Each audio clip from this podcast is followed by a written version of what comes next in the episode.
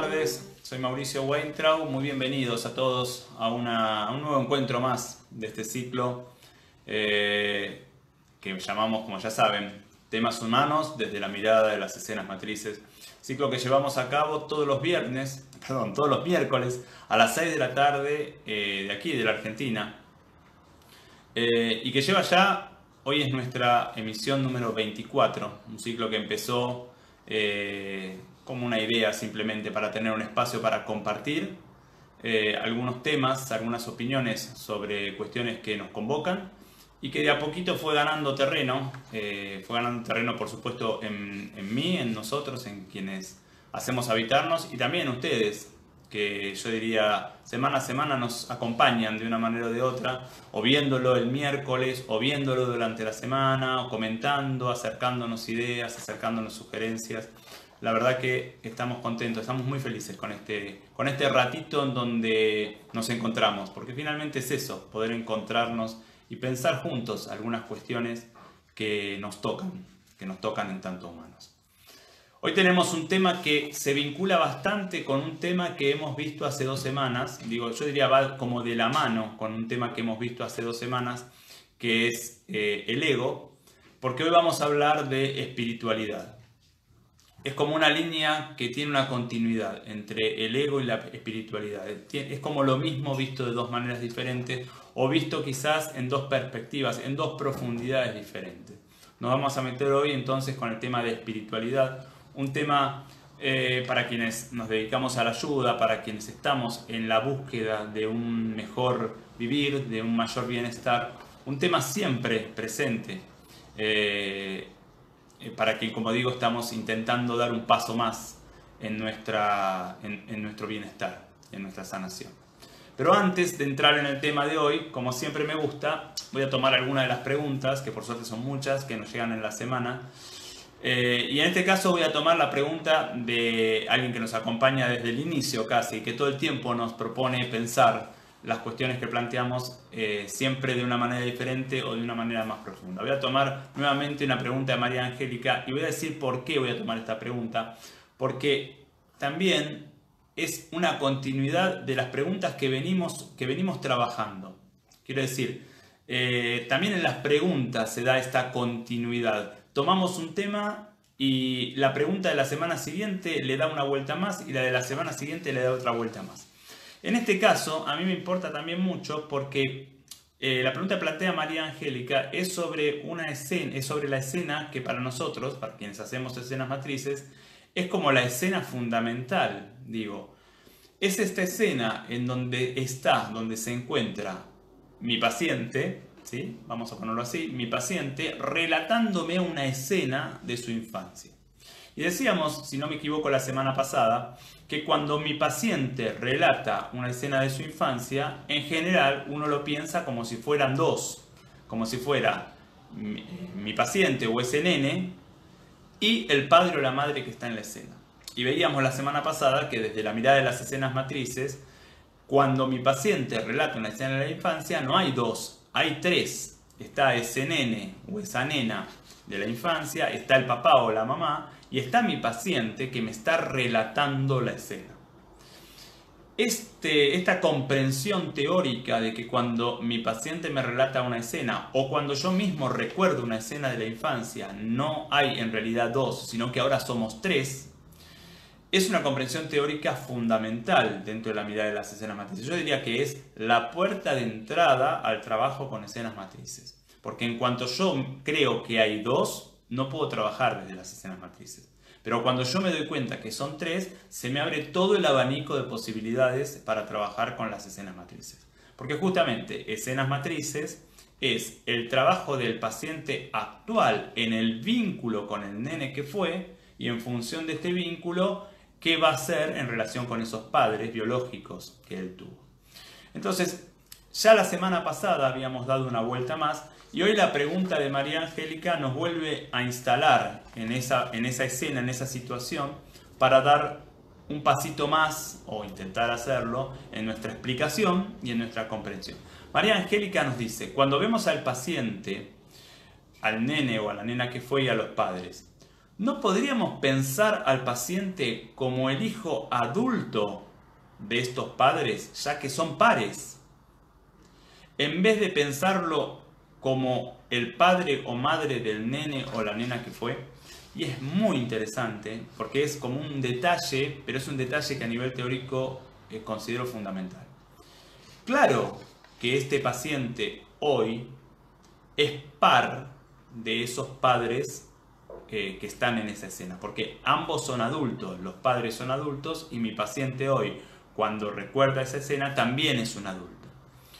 Sin embargo, si yo lo llamo a mi paciente hijo adulto, lo estoy dejando en el vínculo de hijo. Quiero decir, estoy proponiéndole que él se siga pensando como hijo adulto, pero como hijo de esos padres. Y en realidad, desde las escenas matrices, lo que más nos importa, lo que más nos importa es que nuestro paciente asuma el lugar que como adulto le corresponde. Y el lugar que como adulto le corresponde no es como hijo adulto de esos padres, sino como padre de aquel nene que fue y que hoy está en el interior. Esta diferencia, yo diría sutil, que nos trae María Angélica, pero que a mí me importa mucho eh, comentar y aclarar, por lo menos desde nuestra mirada, esta diferencia tiene que ver con una idea fundamental de las escenas matrices. Porque para nosotros, ser adulto es ser padre. O sea, ser adulto es ser padre, es exactamente lo mismo. O si lo quieren ver todavía con mayor profundidad, asumir la adultez es asumir la paternidad y maternidad de ese nene que fui y que hoy se encuentra en mi interior. ¿Por qué? Porque cuando hoy en mi vida adulta me encuentro con un otro, yo no estoy solo, yo estoy digo, adentro mío se encuentra ese nene o esa nena que está esperando de mí que yo lo represente a él en el vínculo con el otro. Cuando ese nene o esa nena adentro mío quiere o no quiere algo en el vínculo con el otro, espera de mí que yo lo represente a él en el vínculo con el otro. Y si yo no me puedo pensar como padre o madre de ese nene que fui y que hoy está dentro mío, no me doy cuenta que mi tarea hoy en el vínculo con el otro es representar a este nene o nena que fue, que, que fui y que hoy está dentro mío. Si yo me pienso, imagínense, si yo voy el domingo a la casa de mis padres, mis padres adultos y yo adulto, y me pienso como hijo adulto de esos padres, no me voy a dar cuenta que en más de un momento voy a tener que optar por mis padres o ese nene que está dentro mío. Y que si me pienso como hijo, vuelvo a pensar que hay dos, mis padres biológicos y yo. Pero en cuanto me pienso como padre de ese nene que está dentro mío, me doy cuenta que hay tres. Ese nene que está dentro mío, esos padres que están afuera, padres biológicos, pero aunque no cumplan ya función, y yo, que soy hoy el padre de este nene que está dentro mío. Por eso decimos en escenas matrices que una manera de ver hasta dónde hemos sanado y hasta dónde no hemos sanado es ver cómo me siento hoy, adulto, en el vínculo con mis padres adultos. Aquella zona en donde siento que mis padres son más fuertes que yo, aquella zona en donde siento que yo necesito algo de mis padres, aquella zona, entonces, es una zona en la cual no estoy pudiendo asumir la adultez, no estoy pudiendo asumir que soy hoy padre y madre de este nene que fue que está dentro mío y me siento inmediatamente hijo de mis padres.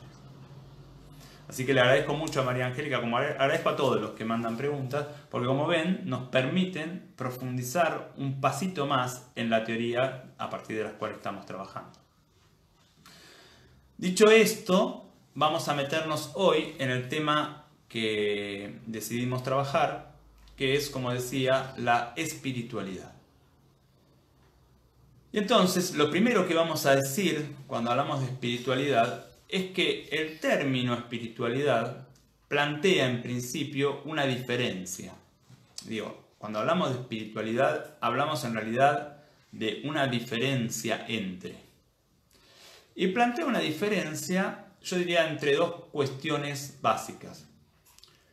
Lo que podemos englobar en el término, en el término espíritu, y ahí podemos meter el alma, podemos meter lo eterno, podemos meter eh, lo divino, y muchas veces podemos meter también ahí el amor, lo que está en el terreno del espíritu, vamos a decir así.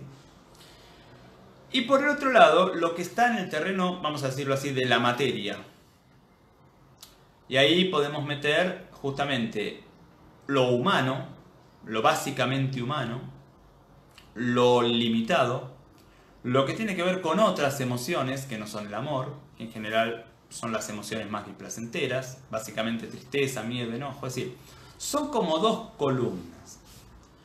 Lo que tiene que ver con lo, espiritual, lo que tiene que ver con el espíritu, en general se maneja en el terreno de lo ilimitado, de lo eterno, de lo que va más allá de mi, de mi ser humano, con una existencia limitada en esta tierra. Y por otro lado, la otra columna, la columna del humano, tiene que ver justamente con lo limitado, tiene que ver con lo que va a terminar, tiene que ver con lo que tiene una materia y necesita materia, con lo que le es más difícil expandirse. Estas dos columnas están incluidas, vamos a decir así, cuando uno piensa en espiritualidad. Porque en realidad, cuando uno piensa en espiritualidad, está pensando en una búsqueda espiritual. Digo, decir espíritu es una cosa, decir espiritualidad es otra cosa. Y para nosotros, para los que buscamos sentirnos mejor en nuestra vida, digo, todos buscamos sentirnos mejor en nuestra vida, pero para aquellos que buscamos sentirnos mejor en, nuestra vida, a partir de procesos de sanación o a partir de procesos de crecimiento o como lo queramos llamar, y que trabajamos para ello, para aquellos que buscamos esto, la espiritualidad es como una búsqueda de ir desde lo más corpóreo, vamos a decir así, hasta lo menos corpóreo. Esta en principio es la búsqueda que suele aparecer cuando hablamos de espiritualidad. Y uno podría decir, ¿y quién puede no estar de acuerdo con esto?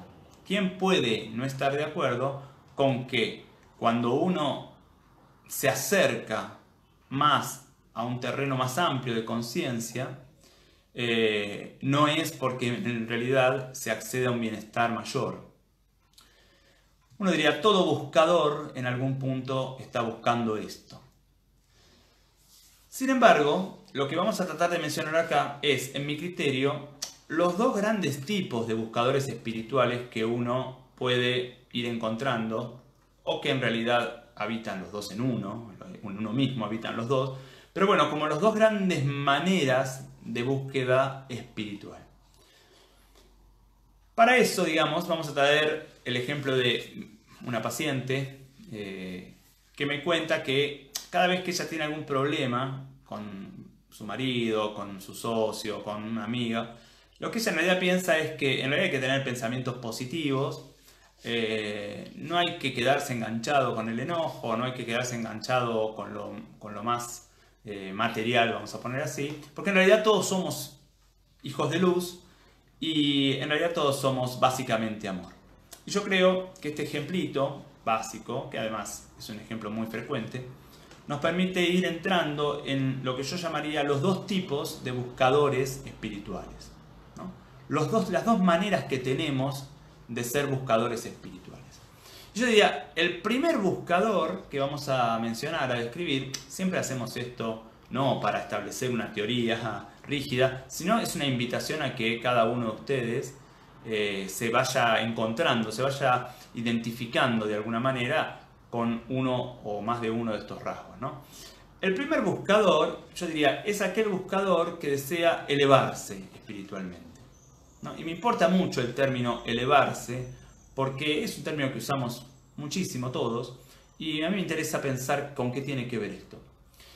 Yo diría, el buscador que busca elevarse espiritualmente, cuando se encuentra con aquello menos espiritual, ¿sí? o lo que él considera menos espiritual, cuando se encuentra con sus emociones displacenteras, el enojo, el miedo, cuando se encuentra con la envidia, cuando se encuentra eh, con la ira, cuando se encuentra con todo aquello que él no considera espiritual, considera que de alguna manera u otra esto que no es espiritual está mal, no debería ser, no debería ser como en realidad debería ser, o mejor dicho, no debería ser como es, y entonces esto está mal y tiene dos caminos, tiene dos posibilidades.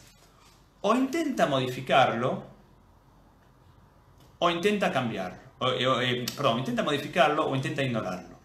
Es decir, o se dispone a modificar estas emociones, por ejemplo, ¿no? como pasaba con mi paciente, el enojo, por ejemplo, eh, o el miedo, o la envidia, o intenta modificarlo o intenta ignorarlo. No presto atención a eso. Me identifico, me pego a lo otro, me pego al amor, me pego a lo luminoso, me pego a lo que considero más elevado. En ese sentido, este buscador, el buscador espiritual que intenta elevarse espiritualmente, considera que lo verdadero es lo espiritual y que lo que no es espiritual en el fondo no es. Ya lo teníamos a Platón, que decía que en realidad lo verdadero eran las ideas y todo lo que no era idea no era.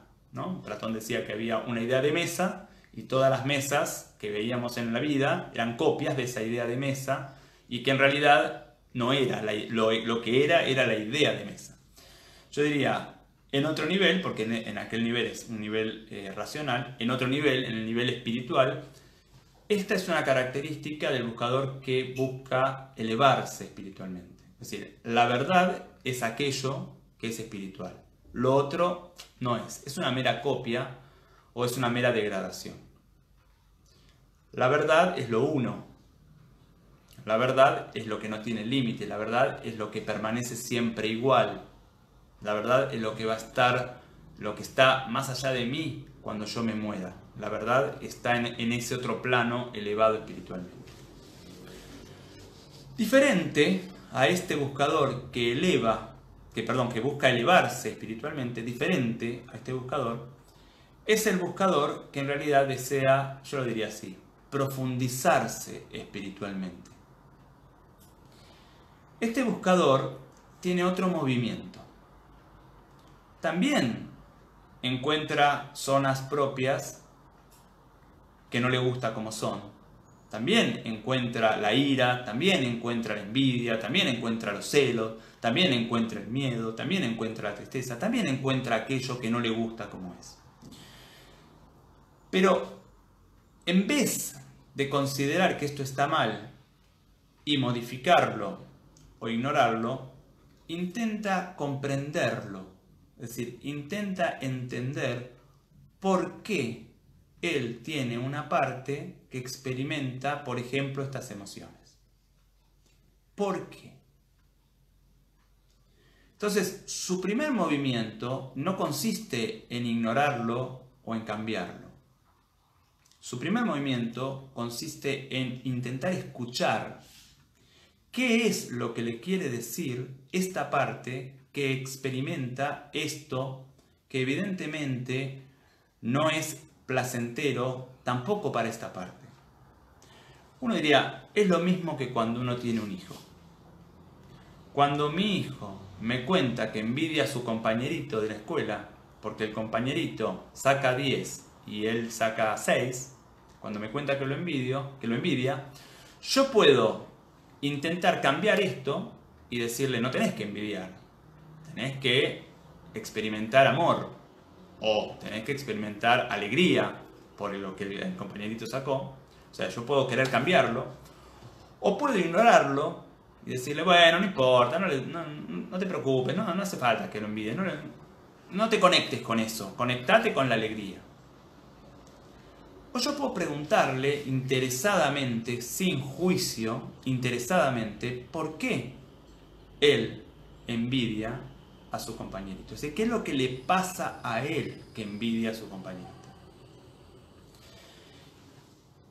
Y cuando este buscador que no busca elevarse espiritualmente, sino que busca profundizarse espiritualmente, cuando este buscador empieza a llevar a cabo este movimiento de interés, cuando empieza a interesarse verdaderamente por esa parte de él, que es una parte sufriente y que experimenta, por ejemplo, emociones displacenteras, cuando empieza a interesarse por esta parte, empieza a darse otro movimiento completamente diferente en su interior. Porque para el buscador que busca profundizarse espiritualmente, la verdad no solo es lo espiritual, la verdad también es lo otro. La verdad también es todo lo que está, yo diría, en la otra columna, que aparentemente es opuesta a lo espiritual, pero en que en realidad es como si lo espiritual se hubiera de alguna manera trabado y entonces se expresa de otra manera.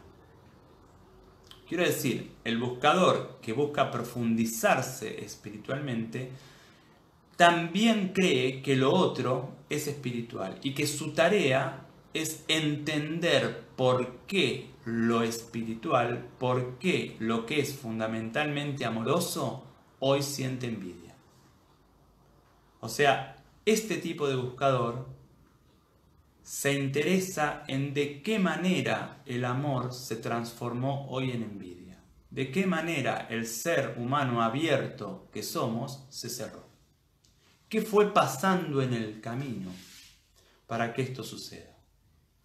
Y entonces aquí aparecen dos tipos de movimientos completamente diferentes entre el buscador que busca elevarse espiritualmente y el buscador que busca profundizarse espiritualmente, aparecen dos tipos de movimientos con dos tipos de consecuencias completamente diferentes. ¿Por qué?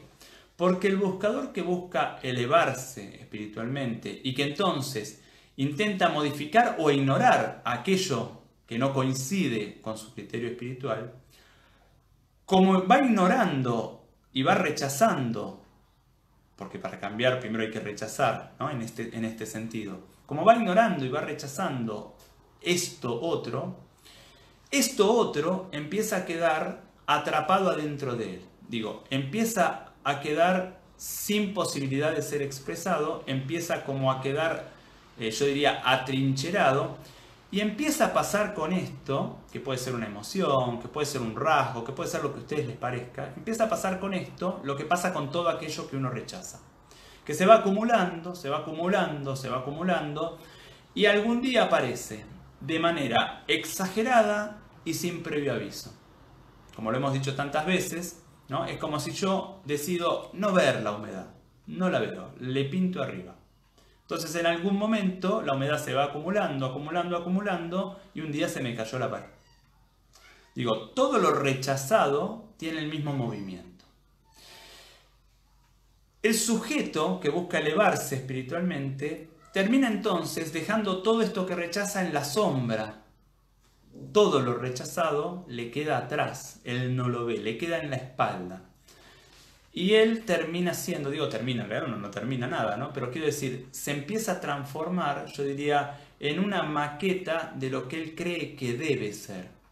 Cuando siente, por ejemplo, enojo, digo mucho enojo porque suele ser una de las emociones más rechazadas, cuando uno, cuando uno se mete eh, a trabajar de esta manera eh, eh, como buscador que intenta elevarse espiritualmente. Digo, cada, vez que siente enojo, lo rechaza, el enojo de queda en la sombra, y yo diría, lo voy a decir así, pone cara de amor.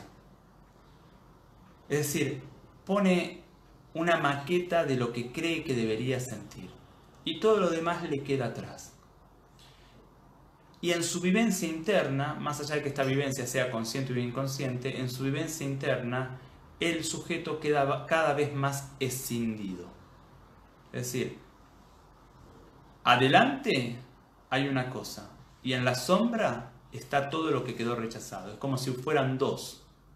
Y lo rechazado cada tanto asalta y toma todo. Y después vuelve a ser rechazado, se acumula, asalta y toma todo. En el otro caso, en el caso del sujeto que en realidad busca profundizarse espiritualmente, el movimiento es completamente distinto.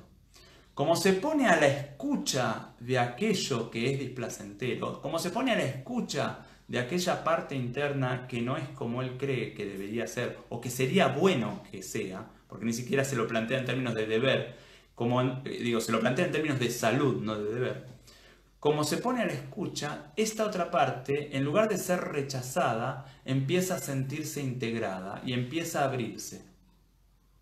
Y entonces de aquella envidia se pasa quizás a una tristeza por no tener esa nota o ese juguete o aquello que el otro tiene. Y de la tristeza se pasa a una tristeza más profunda de no ser valorado cuando no tengo aquello que quiero tener. Y entonces esa parte que empezó sintiendo envidia cada vez se va abriendo más, se va abriendo más. Y el sujeto mismo empieza a poder conectarse amorosamente con esa parte que parecía envidia y que en realidad es necesidad de amor.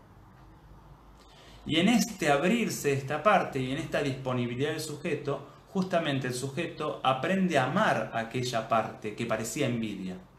Y como lo que parecía envidia era en realidad una necesidad de amor, y como el sujeto puede amar, esta parte empieza a sanar. Entonces, en el sujeto no aparece una maqueta de lo que creía que debe ser, aparece lo que es. Y lo que es siempre habla de una vivencia más profunda de la vida. Digo, cuando yo siento envidia es que no puedo conectar con aquella necesidad de amor que me llevó a, como no era amado, cerrarme y a cerrarme otra vez y a cerrarme otra vez y llegar entonces a envidiar a aquel que en realidad tiene aquello que yo creo que debo tener para poder ser amado. Se da entonces en el sujeto una integridad, no, no se da algo escindido, se da una integridad, algo integrado. Siempre eh, de a poco y nunca totalmente. No somos ilusos, siempre tenemos algo que nos, nos queda en la sombra, siempre tenemos algo que no podemos abrazar. Pero el movimiento, por lo menos la intención del movimiento, es justamente no rechazar aquello que no considero espiritual, sino abrazar aquello que no considero espiritual. Y acá lo pegamos a lo que decíamos del ego, ¿no? Cuando uno intenta, cuando uno es un buscador, cuando uno busca profundizarse espiritualmente y no elevarse, busca desde el espiritual abrazar lo humano.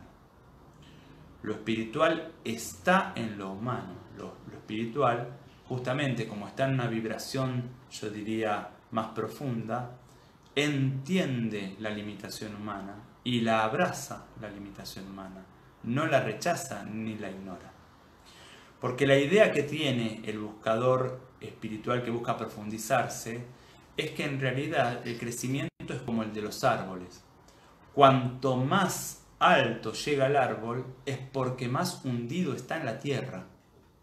No tiene una mirada de la elevación como escindida, separada.